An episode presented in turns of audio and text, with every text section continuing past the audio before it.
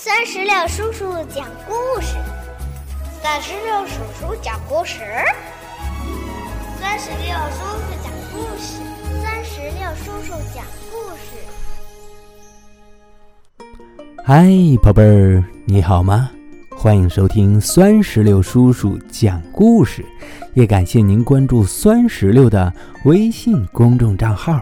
今天呀。酸石榴叔叔要给宝贝们带来的绘本故事，名字叫做《和爸爸一起散步》。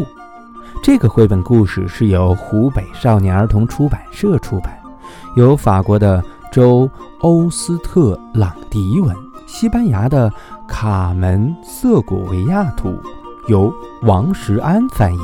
接下来，我们一起来收听《和爸爸一起散步》。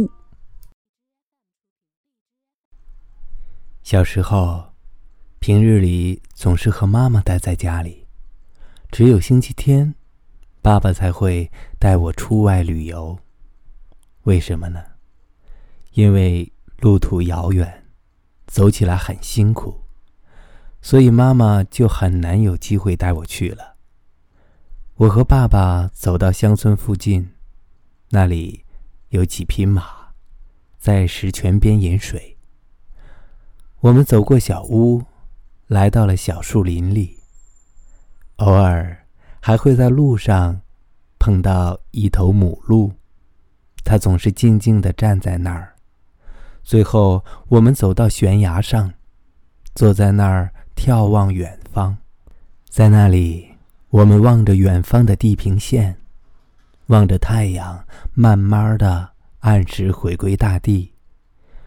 每当我们要远行的时候，妈妈就会坐在小小的房子里，目送我们渐走渐远。猫咪在火炉前喵喵地叫着，妈妈会叮嘱我们说：“多穿点衣服。”她总是给我穿上最暖的衣服，因为树林里空气阴冷，到了高高的悬崖上，风会更冷。我和爸爸跨着大步向前走去，大约要走一个小时。突然，我不小心在石路上绊了一跤，跌倒了，膝盖擦破了一小块皮。我哭着叫道：“爸爸，等等我！”于是他过来抓住我的手，帮助我继续上路。走啊走啊。我再也没有力气走下去了，爸爸就俯下身来对我微笑着。随后，他把我举了起来，放在了他的肩膀上。这时候，我又看到了那些马在石泉边饮水，石泉喷射出无数的水花。在小树林深处，我们又能遇到那头母鹿，还看到了一些小鹿。这时候。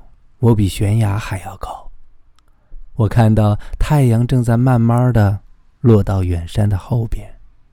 我问爸爸：“爸爸，我是不是好重啊？”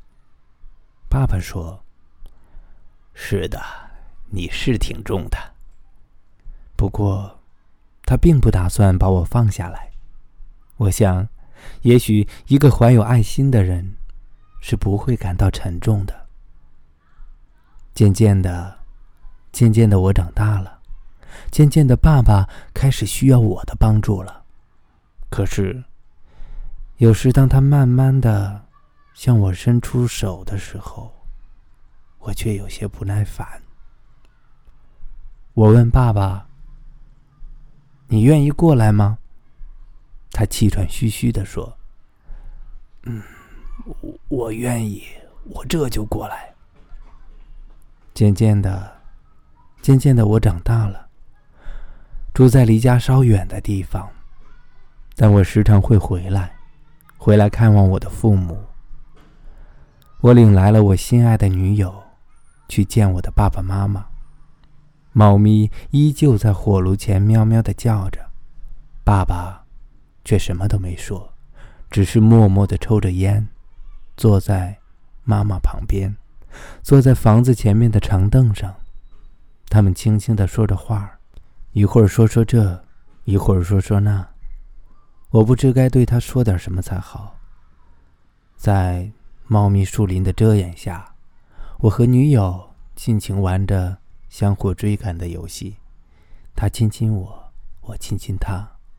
他喊着：“来呀，来追我呀！”不时还引起了阵阵回声，回声惊动了那些小鹿，可是他们一点儿也不害怕。最后，很不幸，那个我爱的少女，她不爱我了。从这一天开始，我发现自己又独自一人了，我感到悲伤。也很失望。不过，我叮嘱自己不要被这场爱情击倒。我仍然经常回家看望爸爸妈妈。现在，他们都老了。看到他们那个样子，我心里充满伤感。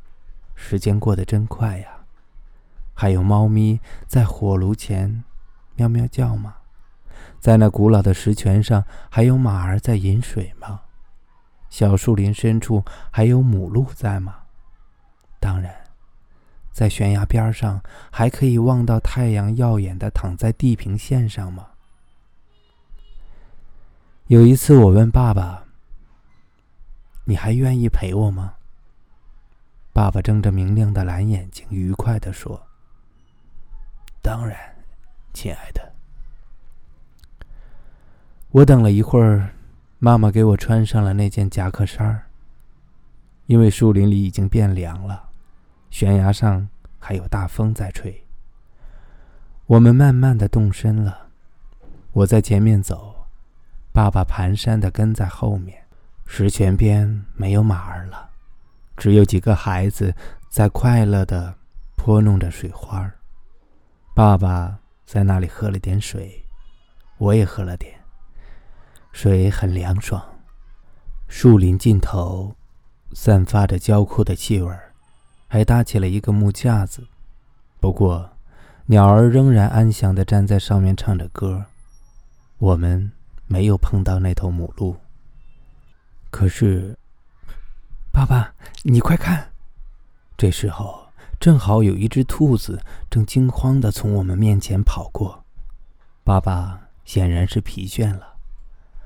他走在路上，被树根绊了一下，我赶紧伸出手来搀扶住他，把他扶稳。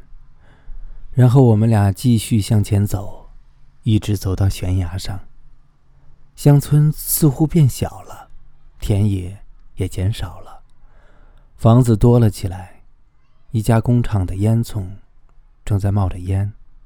最后，太阳闪着耀眼的光芒。渐渐沉落到大地上，一群飞鸟排着长队，神秘地飞向天空。我和爸爸默默地坐着。此刻，在这里，我相信我们是幸福的。咱们回家吧，爸爸。可是，话一出口，我就后悔了。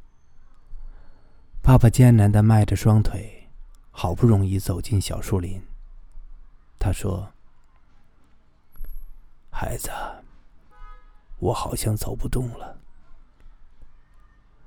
我对着他俯下身子，让他两手扶着我的肩膀，帮助他恢复一下体力。最后，我也背起了我的爸爸。待我从喘息中平息以后，爸爸问我。孩子，我是不是太重了？我回答说：“ 是的，有一点儿。不过，爸爸，这不能算重。”我想起爸爸以前说过的话：“一个怀有爱心的人是不会感到沉重的。”这是真的。宝贝儿，到这里和爸爸一起散步，这个绘本故事就全部讲完了。在这里呢，酸石榴叔叔也想问一下宝贝儿，你和爸爸之间最难忘、最快乐的事情是什么呢？如果你想告诉我的话，那就赶紧让爸爸妈妈在故事页面下方的留言区来给我留言吧。好了，宝贝儿，我们今天的故事就到这儿了。更多精彩的故事，尽在酸石榴的微信公众账号。拜拜。